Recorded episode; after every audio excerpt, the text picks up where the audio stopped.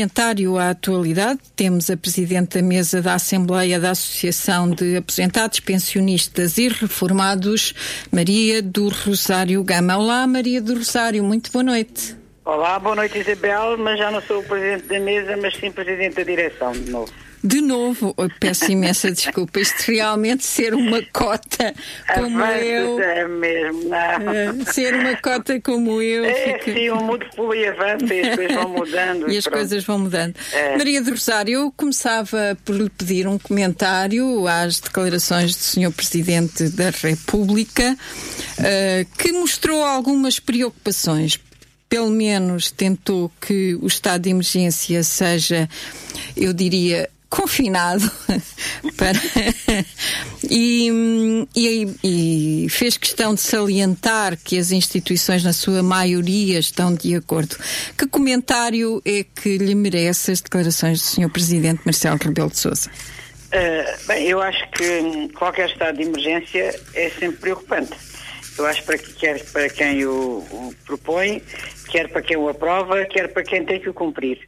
Uh, exatamente porque estamos a falar de um Estado, de uma situação permite uh, que os governos possam ter determinados poderes que de outra maneira não têm.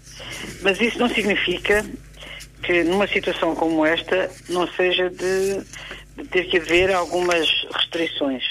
E, portanto, quando o Presidente da República fala num confinamento mais preventivo, digamos, uh, é para, penso eu, será para evitar o tal confinamento geral, onde muitos mais direitos são, são retirados às pessoas. Uh, agora, uh, ele diz que uh, a maior parte das pessoas, das instituições que ele ouviu, partidos e, e sindicatos, confederações patronais, etc., estão de acordo com isso, com este confinamento.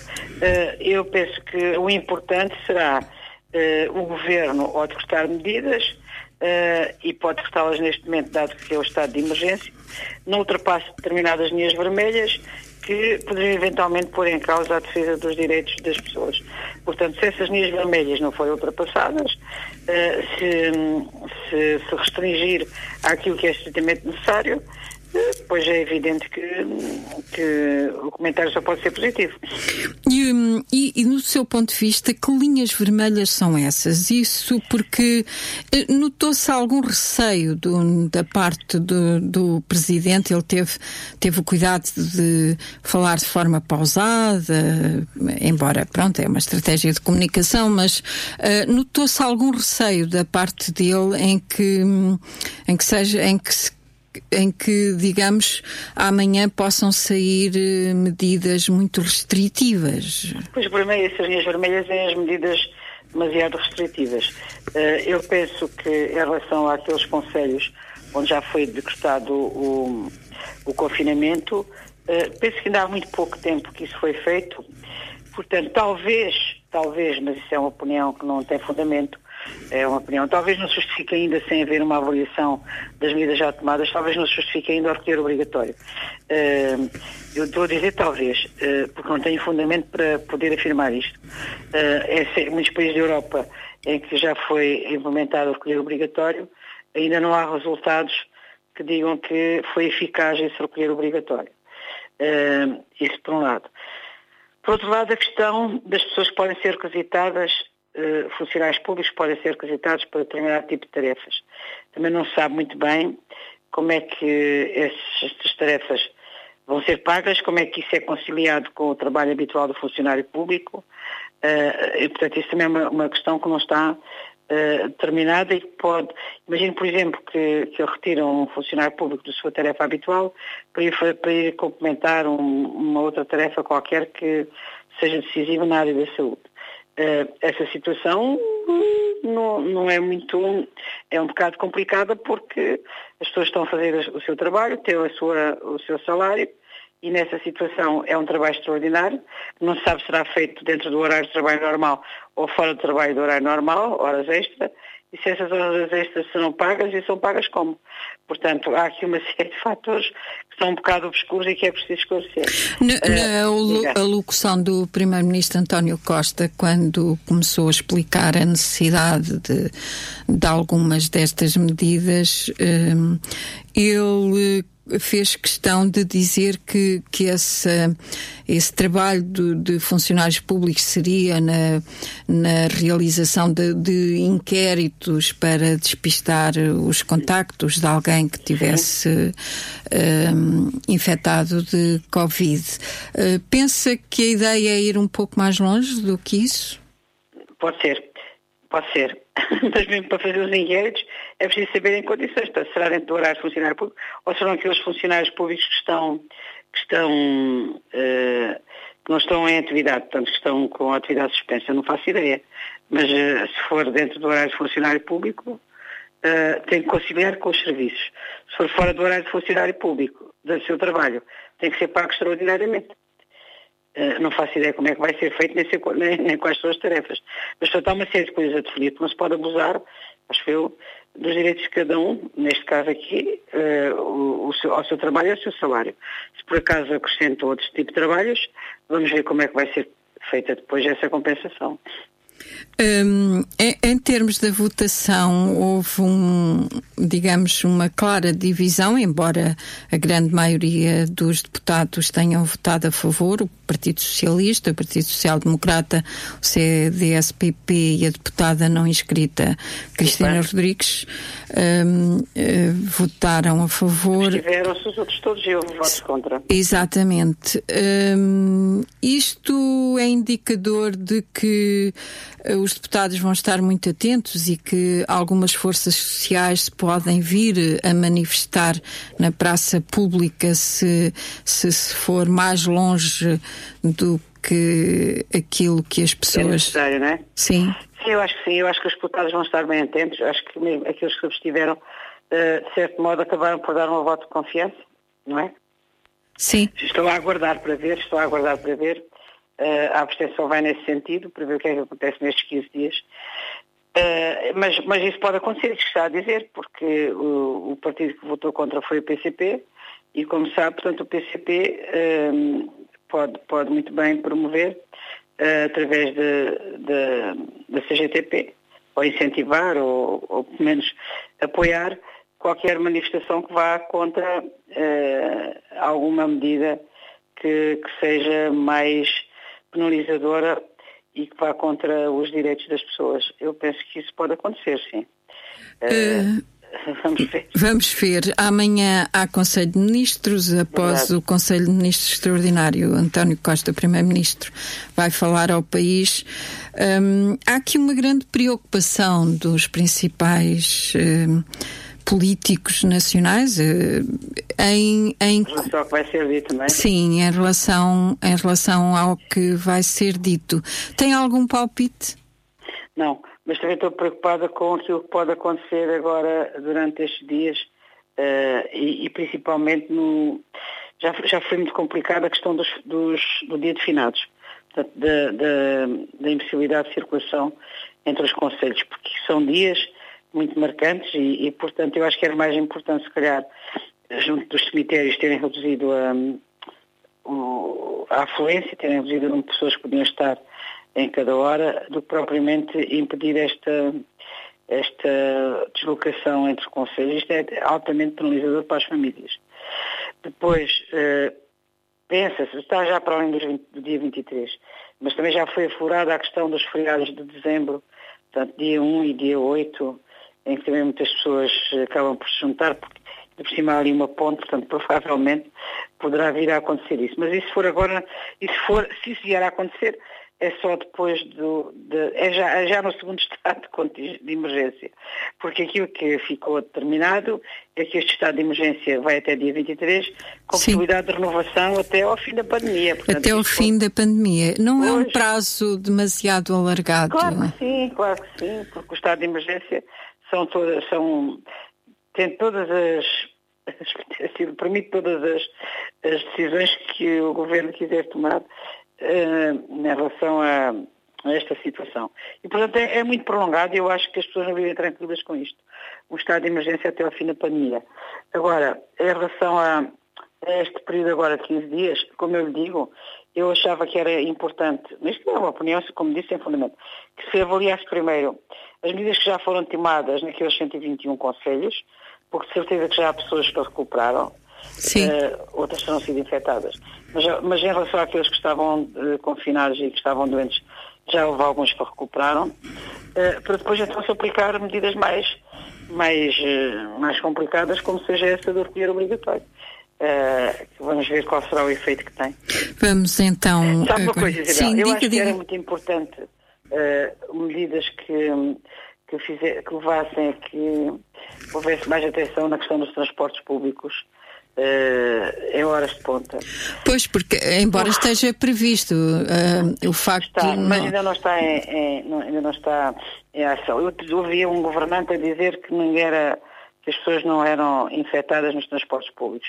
É, é quase impossível, porque na hora de ponta uh, os transportes vão de facto com muita gente e, e o distanciamento que é recomendado pela Direção-Geral de Segurança não pode ser cumprido, não é? Eu estou falar nos transportes... Sim, sobretudo em Lisboa e Porto. Em Lisboa e Porto, não é? Embora cá em Coimbra também, um momento ao outro, nota-se uma... É verdade, eh, é verdade. num momento ao outro nota-se que há mais gente uh, do que aquilo que seria desejável, mas principalmente nas grandes cidades, o metro e os autocarros uh, nas grandes cidades, há determinadas horas em que uh, vão superlotados.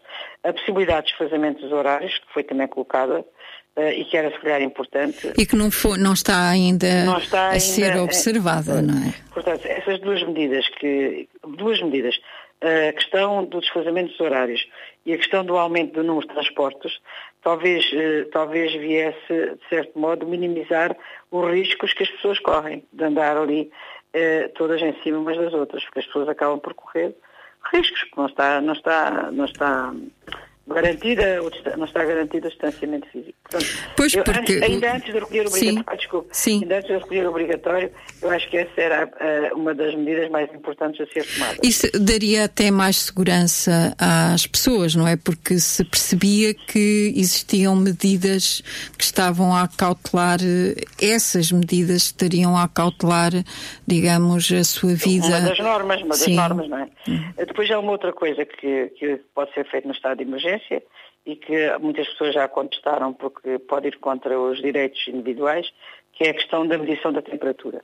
Eu isso, por exemplo, acho que não é, não é assim tão grave, porque vamos imaginar, por exemplo, um lar, um lar. Uh, eu acho que, uh, apesar, apesar de haver uma frequência razoável no número de testes que são feitos nos lares, uh, eu acho que era muito importante que todos os dias à entrada fosse medir a temperatura das pessoas que entram, fosse funcionários ou fosse dirigentes do lar. Eh, porque isso, antes de se entrar, porque o teste é feito não é? e dá o resultado na hora, no dia. Uh, mas nada garante que no dia a seguir ou na hora a seguir a pessoa não seja contaminada. Claro. Se vai entrar e, e, se houver possibilidade de fazer uma medição rápida da temperatura, então se a pessoa tiver com temperatura já não entrava. Eu acho que isso era capaz de prevenir algumas situações em locais de maior risco.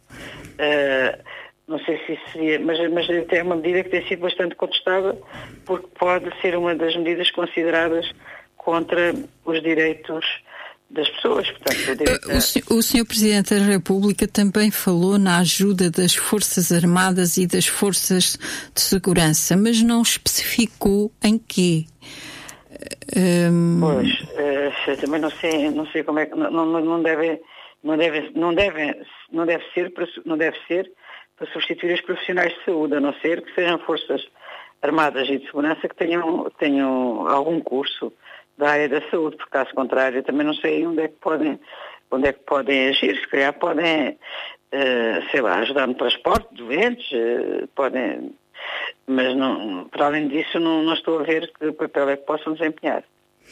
Podem, por exemplo, ajudar na, na podem, por exemplo, eu acho que vai ser necessário montar aqueles hospitais de campanha, como fizeram, como se foi feito no, na primeira fase.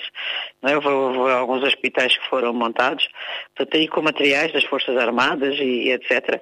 E agora, se calhar, também é necessário fazer isso, não sei, porque com este agravamento já viu, já viu a quantidade de. Sim, são, os números, os números são muito assustadores. assustadores. Mas, Isabel, mas é uma coisa muito importante. As pessoas, eu acho que as pessoas não devem entrar em pânico devem cumprir, devem cumprir com todas as regras que estão estipuladas, nomeadamente o distanciamento físico, a higienização, a utilização da máscara, portanto, tudo isto é fundamental.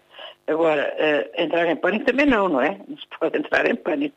Há que ter respeito, mas não entrar em pânico. E eu acho que estes números anunciados todos os dias, sem explicação de que muitos destes, de que muito, uh, muitas das pessoas fazem parte deste número são pessoas que são assintomáticas e, portanto, não, não, não, estão doentes. E, portanto, não estão doentes, estão infectados, mas não estão doentes porque não têm sintomas. Portanto, é importante também esclarecer isso, porque uh, estes números são mesmo assustadores. Uh, daqueles 5.550, destes novos infectados, uma grande parte não manifesta a doença. Portanto, deu teste positivo, mas não manifesta a doença. E, e eu, eu também... queria aproveitar o facto da Maria do Rosário estar à conversa connosco uh, para para que nos revelasse algumas das principais conclusões da Conferência Nacional que a AP realizou no dia 27 de outubro e a que deu o nome de Da Pandemia à Inclusão. Um, Sim, todos estes temas foram, foram tratados. Uh, nós tivemos, temos um, temos um tema uh, muito interessante que foi uh, tratado pelo professor José Gil sobre a velhice e os velhos e sobre aquilo que acontece às pessoas que chegam a esta idade e, e, e modo como são tratadas e muitas vezes descartadas.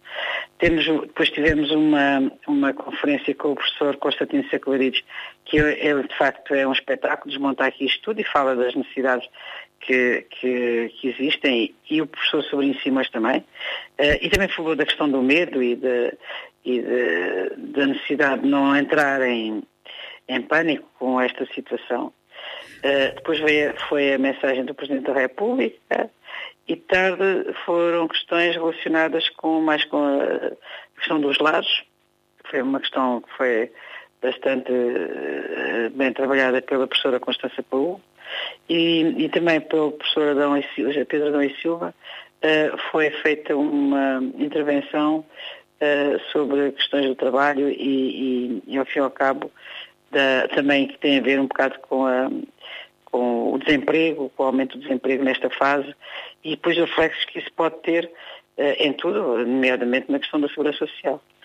Uh, hoje, hoje a RTP1, em relação a essa questão do medo, dava uma divisão etária dos portugueses que morreram com Covid-19 nos últimos nos últimas 24 horas e a grande maioria uh, seriam pessoas com 80 anos, pois. na casa dos 70 e na casa também já a partir dos 50, embora não em menor número.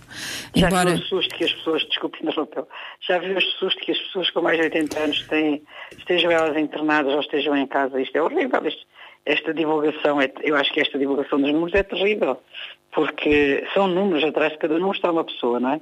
Mas se uma pessoa tem essa idade, só pode estar em pânico. E eu acho que não deve haver este pânico, não deve ser. Dava um número de mortes e pronto. Uh, o facto de estar a dizer é como se não fosse tão importante. Uh, é, é, como se. Pronto, foi um velhinho que morreu, paciência. Não, calma, não foi um velho que morreu, foi uma pessoa que morreu, que tinha família e que tinha, se calhar, ainda muitos anos para viver para frente. E, e isto é um bocado. Eu acho que é muito injusto esta informação sobre. Uh, dizem logo, tantos com 80 anos, não há necessidade disto, digam só quando é que morreram e pronto. Uh, acho que não há necessidade de estar a dizer, porque isto assusta as pessoas com esta, das pessoas que têm esta idade. Uh, e toda a gente sabe que as pessoas mais velhas têm mais fragilidades. Uh, não é? E há muitas comorbilidades. Portanto, há muitas pessoas que morrem de Covid e há muitas pessoas que morrem com Covid. Portanto, as situações são diferentes. Mas, uh, diz assim, uh, morreu 90% das pessoas que morreram tinham mais de 80 anos. Ah, pronto, paciência, já estavam velhotes. Não, calma. Não é assim. Eh, por isso estes números afligem-me um bocado uh, serem divulgados desta maneira porque são um bocado frios. Portanto, são números um bocado frios que não, não me agrada a sua divulgação. Mudando agora um pouco de assunto hoje e passando até. Eh, gostava que comentasse as eleições nos Estados Unidos. Ainda nada está decidido, embora hum, tudo, tudo aponta, é? tudo aponta mas, mas oh, Isabel, eu uma vez imaginei que isto, estas eleições, uh, a vitória tivesse de ser contada voto a voto. Eu nunca imaginei que isto pudesse acontecer depois destes quatro anos de, de, de Trump à frente dos Estados Unidos. Como é que é possível, ao fim destes quatro anos, o, o, o atual presidente ainda ter mais 5 milhões de votos Uh, portanto, ter 70 e não sei quantos milhões de votos, mas isto é, é uma coisa que não passa pela cabeça de ninguém, porque ele é um fulano xenófobo, é racista, uh, é, é, é, psicopata, é sociopata, ele é tudo de mal que existe e, e no entanto, tem aquela votação toda. Uh, e, e, portanto, é estranho como é que está a contar voto a voto. E passados três dias, não é? Que já passaram três dias, foi dia 3, hoje é dia 6, ainda não há uma certeza de quem é que venceu. Com a agravante de que o atual Presidente dos Estados Unidos, um, onde se fala que é uma das maiores democracias do mundo, logo no dia a seguir queria suspender a contagem dos votos. Isto é uma coisa que não passa para a cabeça de ninguém, nenhum democrata pode dizer isto, porque todos os votos são, têm que ser contabilizados. E aquilo que, que eu falo sobre a ilegalidade dos votos, essa ilegalidade poderia existir se eventualmente fossem, fossem contados os votos, uh, cuja data pelo correio fosse uma data, um dia depois do, do dia 3, não é? Portanto, porque foram aceitos os votos que foram com o carimbo do dia 3. Todos os votos para disso é evidente não podem ser aceitos. E aquilo que, que, tem sido dito na comunicação social dos Estados Unidos é que não há irregularidades uh, na, nesses votos, portanto, nesses votos que, que, vieram por correspondência. Portanto, quando o, o atual Presidente fala em votos, em votos uh, legais, e votos ilegais, é, há aqui qualquer coisa de paranoia, porque ele tem que arranjar maneira de, de, de dizer que ganhou. Aliás, já li, hoje também, alguns, que ele diz que não cede a presidência a ninguém, ele não cede a presidência. E, e, o pior de tudo também é que incita o ódio, incita a guerra civil. Portanto, isto é uma coisa uh, dramática. Nós estamos, de facto, num mundo uh, em que nada seria expectável. Eu, nada, eu, não imaginaria nada que isto pudesse acontecer. Portanto, aqui eh, eu imaginaria que Trump teria uma, uma derrota assinalável, mas isso não aconteceu. Portanto, ainda tem hipóteses remotas de ganhar, ainda tem alguma hipótese de ganhar. Portanto, ainda não pode ser dado o Joe Biden como, como uh, vencedor. Nem, nem, ninguém pode ainda afirmar isso, apesar de ir à frente e da probabilidade de ganhar ser grande, mas, já, mas estão a ser discutidas voto a voto. Até que a diferença entre os dois votos, os dois não é, candidatos, a diferença de votos contados eh, não seja superior ao número de votos ainda por contar, ninguém pode declarar a vitória. E isto, de facto, parece que isto é um drama. Depois isto vai se refletir aí por, todo, por, Europa toda e isto vai dar certo modo força aos movimentos populistas e aos partidos, partidos fascistas. Não sei se viu hoje uma notícia. Sim, a notícia sobre os Açores. Não, mas antes disso, ah. o Steve Bannon, o Steve Bannon uh, que é o ideólogo de. Foi conselheiro do Trump quando foi das primeiras eleições e é o ideólogo de extrema-direita. É ele que está aí a comandar e a mexer os corolinhos todos em todos os países da Europa para que os partidos de extrema-direita uh, tenham sucesso. Steve Bannon. Uh, foi cortado do Twitter porque ele, eh, uma das afirmações que fez foi que o Fauci, aquele epidemiologista, eh, o infecciologista americano, e o presidente lá de um, de um, um órgão qualquer, deviam ser decapitados. Portanto, isto é um incitamento ao ódio, e, e, e este incitamento ao ódio, uh, o, o, Trump não se marca, ele não se marca disto. Agora foi cortado do Twitter, Steve Bannon, e do, e do Facebook, assim como também as mensagens de Donald Trump foram cortadas do Twitter. Mas eles têm uma.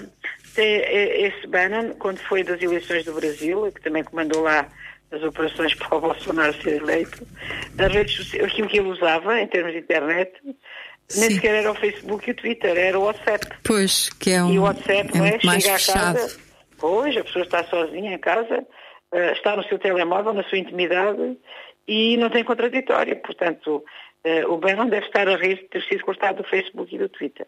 Portanto, esta, esta hum, eleição do Trump, esta, estes votos do Trump, que espero que não sejam, não leve à eleição, uh, eu acho que toda a Europa está a torcer para que não seja eleito.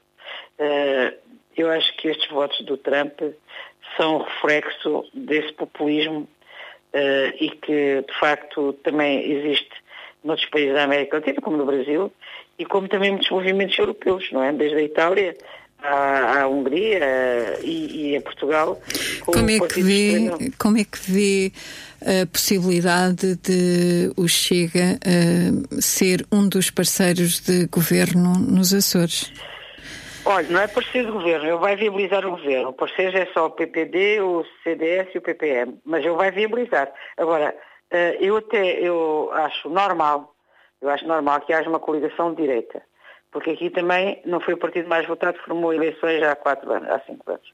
Portanto, acho que eh, quem defendeu que, que, a Assembleia, que, é, que nós não votamos para Primeiro-Ministro ou para Presidente do Governo Regional, mas votamos para as Assembleias, quer a Nacional, quer a Regional, quem defende, quem defende isso, como eu defendo, então a maioria da Assembleia é que tem que, tem que apoiar o Governo, seja qual for a maioria. Agora, o grande problema é o Chega chegar a um acordo, ou o PSD ter chegado a um acordo com o Chega, isso aí é que eu acho absolutamente lamentável, porque uh, não faço ideia quais foram as cedências que o PSD fez, mas foram aquelas que eram exigidas pelo Chega, então estamos num muito mau caminho. E esta, e esta hum, convergência entre os dois é, abre um grave precedente para aquilo que pode acontecer a nível nacional, aqui uh, no continente e por isso eh, é uma situação também inesperada que um partido racista, xenófobo, de extrema-direita fascista, seja ele, eh, esteja dependente dele a governação dos Açores. Porque se ele eh, não aprovar o orçamento, portanto não há orçamento, não há governo. Se ele aprovar, o governo passa. Quer dizer, isto dá um poder, são logo dois, dois deputados, isto dá um poder imenso ao Chega, porque sem os dois deputados do Chega, ou pelo menos sem um deputado do Chega, não há, não há possibilidade de haver acordo uh, e uh, aquilo que eu sei, aquilo que eu li, ou que penso que vi, foi que um dos deputados do Chega, penso que Carlos Furtado, estaria, estaria uh, não estaria de acordo com a posição do dirigente nacional e, um, e ponderaria ficar independente. mas, se eventualmente eu não, não, não ficar uh, independente, uh, o PAN não vai apoiar um governo onde esteja, onde, uh, onde haja essa, esse acordo o Chega. Portanto, está ainda um bocado enovoado essa questão dos Açores. De qualquer maneira, penso, penso eu que, não, que, que, terá que haver governo, porque não pode haver eleições antecipadas, uma vez que quem as convoque acho que é o Presidente da República e eu não posso convocar até, até este Presidente da República ou o próximo que seja eleito, não sei se é este, não pode convocar até março, não sei quantos de março. Portanto, está ali um grande imbróglio. Está ali um eh, grande mas, está, mas uma grande, um, um grande imbróglio e um grande, e um grande problema, um grande problema, e, e, uma, e eu é uma vergonha se eventualmente o PSD se deu naquelas. Naquela... Olha uma coisa, uma, uma das, uma das exigências do Chega era a redução dos apoios sociais. Uh, mas que é isto? E, e, o PSD vai nisto, na redução dos apoios sociais, na, na, na, se dissesse na fiscalização. Na fiscalização é uma coisa. Agora dizer que se vão reduzir os apoios sociais sem haver essa fiscalização. Isso não pode ser. Uh, sabendo nós que existem populações nos Açores que. Com alta taxa de pobreza. Exatamente, é, é uma evidente, das regiões é, em Portugal em que, é, em que a pobreza existe em muitas diz, localidades. Ele diz, ele diz coisas que agrada às pessoas ouvir, como por exemplo a redução do número de deputados, sem, sem, sem, sem que as pessoas entendam que o trabalho das Assembleias, quer regional, quer nacional, eh, que o trabalho dos deputados não é estar no plenário Portanto, há um trabalho todo que tem que ser feito previamente, que é o trabalho nas comissões, onde as pessoas ocupam imenso tempo e é necessário ter pessoas suficientes para fazer aqueles trabalhos todos.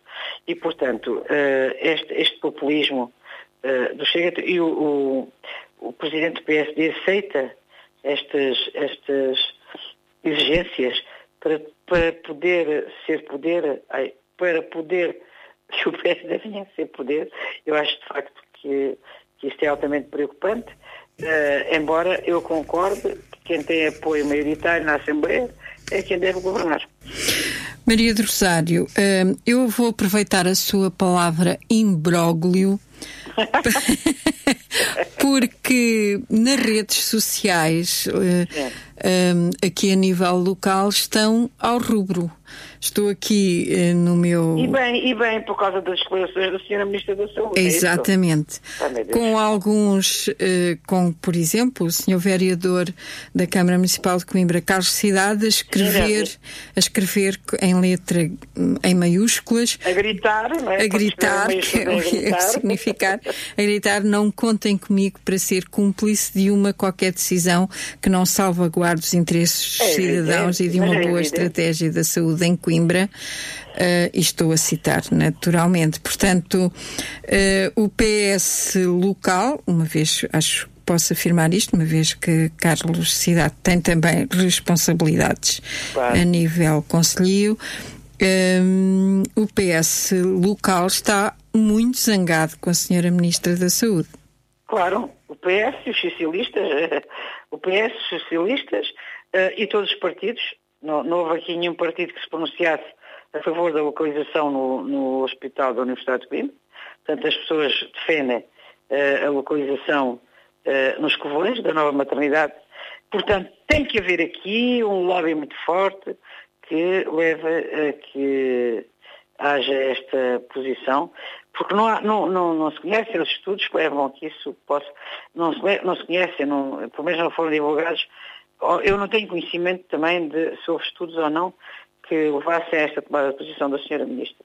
Uh, apesar de, de, eu achar que a Ministra da Saúde tem tido, teve, teve de facto, tem tido um trabalho uh, dificílimo e que, e como dizia o Sr. Primeiro-Ministro, de manhã, uh, nenhum outro Ministro da Saúde teve um tempo tão difícil como esta teve e todo este trabalho toda a pandemia, apesar disso tudo e de reconhecer esse valor, eu acho que esta decisão é uma decisão que vai contra os interesses das pessoas, vai contra os interesses da saúde, porque vai a maternidade naquela zona altamente uh, povoada uh, só pode estar a responder a lobbies muito fortes. Uh, dá muito jeito ter uma maternidade ali à mão para os privados, não é? Porque há uma coisa que acontece errada nos privados, vão diretamente para a maternidade, logo ali pegada. Uh, deve dar-me jeito a outras situações que eu não, não posso não posso imaginar. Posso imaginar, mas não posso dizer. E, portanto, uh, tem que haver lobbies muito fortes que levem isso, porque não, não há. Porque o Hospital dos Covões tem sido desmantelado, era um hospital de muita qualidade, tinha, tinha até uh, tinha sido, tinham sido ativadas algumas unidades muito mais recentemente do que propriamente o Hospital da Universidade, mas a pouco e pouco foram tirando de lá materiais e, e, aparelhos e tudo mais que faziam lá falta, porque o argumento de que não há lá, que não há lá essas especialidades é um argumento falacioso, não há porque as tiraram. E, portanto, uh, não se justifica que não seja incluída a maternidade num espaço enorme, num terreno enorme que existe ali no Hospital dos Covões, uh, e que o próprio hospital não têm depois as especialidades que possam dar cobertura àquilo que é necessário para uma maternidade ligada a esse hospital. Que é esse, acho que é esse o argumento que é usado para que a maternidade seja construída uh, junto aos hospitais da universidade, embora eu não acredito que seja este argumento que a senhora ministra usou, porque eu só acredito que de facto haja uma, uma forte, fortes lobbies uh, uh, a irem contra aquilo que é, que é a opinião dos partidos de Coimbra e da própria Câmara de Coimbra. Portanto, e da própria Assembleia Municipal. E da é? própria Assembleia Municipal. Portanto, toda, todas as forças vivas da cidade se pronunciaram contra o, a maternidade naquele espaço e, portanto, não se justifica que a maternidade seja construída num local já uh, superpovoado e com uma, um congestionamento de trânsito brutal, sem local para estacionamentos e, e numa zona que, quando, quando de facto está disponível outro espaço uh, bastante, bastante maior e com as condições que seriam necessárias para erguer de novo um serviço desse tipo. Maria do Rosário. Fiquei desiludida com esta. Ficou triste. Fiquei digamos. desiludida, fiquei desiludida com esta decisão da Ministra da Saúde. Es, uh, esperamos agora uh, ver quais são os argumentos. Uh, embora se desconfiasse até pelas, pelas posições, houve uma grande entrevista ao administrador do Centro Hospitalar Universitário de Coimbra e já antecipou digamos, algumas das coisas que a ministra disse, portanto, começava-se a perceber que havia ali alguma coisa que não era dito. A população já se manifestou, já fizemos tanta coisa, tantos cordões, tanta, tanta coisa, mas de facto está. Pronto. é, há, há, há, forças que, que dominam tudo e leva à frente os seus interesses. Maria do Rosário, mas eu tenho com, comigo a Beatriz Assunção e ela, uh, digamos que recolheu algumas perguntas que são dúvidas que que ela própria tem e que gostaria de lhe colocar ainda no âmbito do Covid e das coisas que vão acontecendo na é, universidade. É, é estagiária, jornalista? É uma nossa formanda, é uma redatora ah, que está, portanto, temos um, e ela gostava de lhe colocar algumas perguntas ainda no âmbito da Covid. Beatriz, força. Boa Olá, noite. Beatriz. Olá, Beatriz. Olá. Desejo um bom trabalho, porque isso é uma tarefa importante. Uh, o jornalismo é muito importante na divulgação uh, de boas causas. Exatamente. Bem, então vou começar por fazer uma pergunta relativamente, uma pergunta local acerca de Coimbra, que é: o Conselho de Coimbra ainda não está incluído nos municípios com restrições. Os rastreios feitos pela Universidade de Coimbra indicam que há 50 alunos infectados com Covid-19, uma taxa de menos de 1% da comunidade total. O reitor da Universidade ontem garantiu que a primeira fase dos exames na Universidade de Coimbra vão ser presenciais. Acha que isto é praticável? Acho. Acho, porque eu, como disse há pouco à, Isabel, uh, acho que não podemos entrar em pânico. Ainda, ainda a Isabel sabe e falou numa conferência que fizemos em Lisboa com 90 pessoas todas reformadas, tudo velhos, numa sala grande. Portanto, se houver distanciamento físico, uh, e, e, e, penso que o senhor reitor falou em pavilhões, não é? Pavilhões para fazer os exames. Se houver distanciamento físico, não há motivos para não fazer os exames presenciais, acho eu. Uh, o facto de haver 50 alunos infectados, portanto, de facto é uma porcentagem baixa, era bom que não houvesse nenhum, é uma porcentagem baixa. Agora, o que é importante é que eles ficam que cumpram aquilo que está determinado pela Direção-Geral de Saúde, que fiquem em isolamento, que não contaminem outros, mas isso não pode impedir os exames, eh, não deve impedir, na minha opinião, os exames presenciais, desde, como eu lhe digo, que sejam garantidas todas as medidas. A utilização da máscara e o distanciamento físico. E a higienização e a etiqueta respiratória. Pronto, é isso. Exatamente. E ainda bem que o ainda não está, eh, o que não quer dizer que não venha a estar porque, como sabe, portanto, tudo isto é, tem eh, o vírus, o vírus, eh, o vírus não foi criado para matar as pessoas. O vírus quer é sobreviver, não é? E os vírus só sobrevivem dentro de um corpo vivo, porque se não for dentro de um corpo, os vírus morrem, não, não sobrevivem. Portanto, eles não, não estão aqui para atacar, as pessoas é que têm que defender e evitar que eles se aproximem. É importante evitar uh, o ataque. Se eles se aproximar, ficam todos contentes, entre aspas, os vírus, porque têm espaço onde se multiplicar, que é dentro dos indivíduos. Uh, portanto, temos que ter cuidado para evitar uh, essa proximidade dos vírus. e o distanciamento físico é fundamental.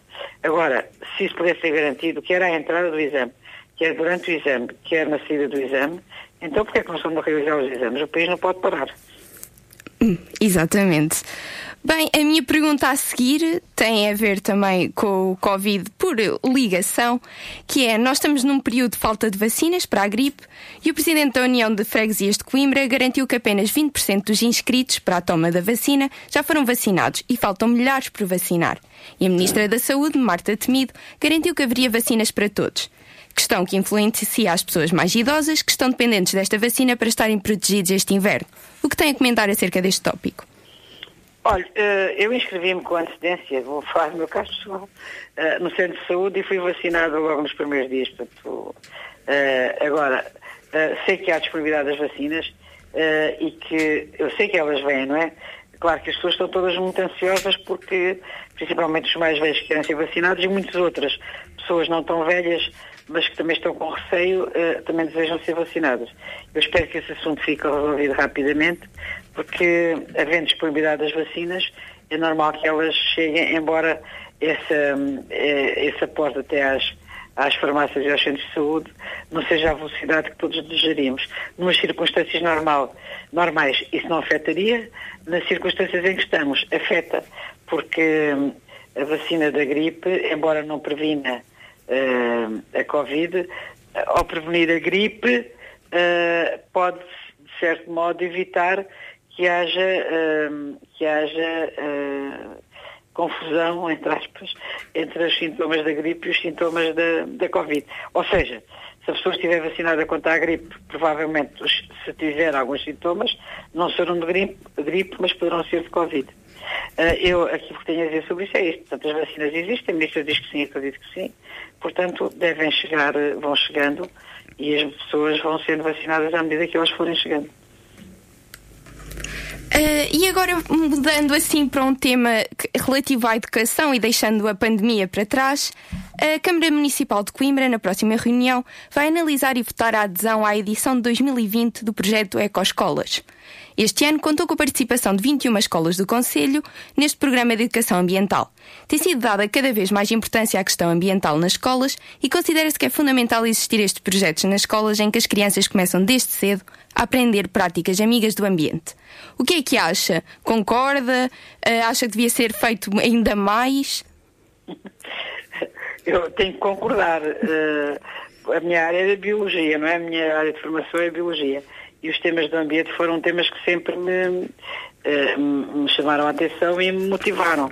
Portanto, é evidente que toda, toda essa aprendizagem deve ser feita na escola e as crianças aderem com muita facilidade e, e, e inclusivamente elas estimulam os pais a, a aderir a, a, projetos de, de ecologia. E, e eu vou lhe dizer, eh, é extremamente importante que isso aconteça porque as agressões ambientais são tantas.